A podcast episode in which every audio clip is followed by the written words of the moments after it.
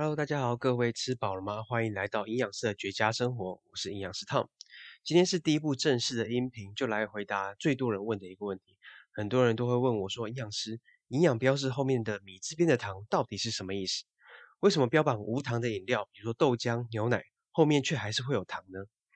其实根据营养标示，糖其实是指我们单糖加上双糖的总和。那到底什么是属于单糖，又什么是属于双糖呢？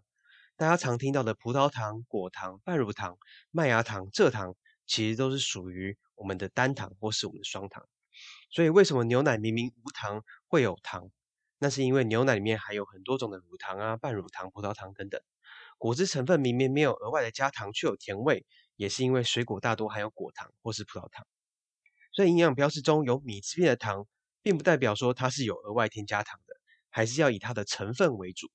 所以，如果你要严格控制你无添加糖的生活的话，我会建议你除了看营养标示的米字边的糖以外，也需要多去留意成分里面有没有额外添加蔗糖、果糖或是其他种的甜味剂，会好一点点。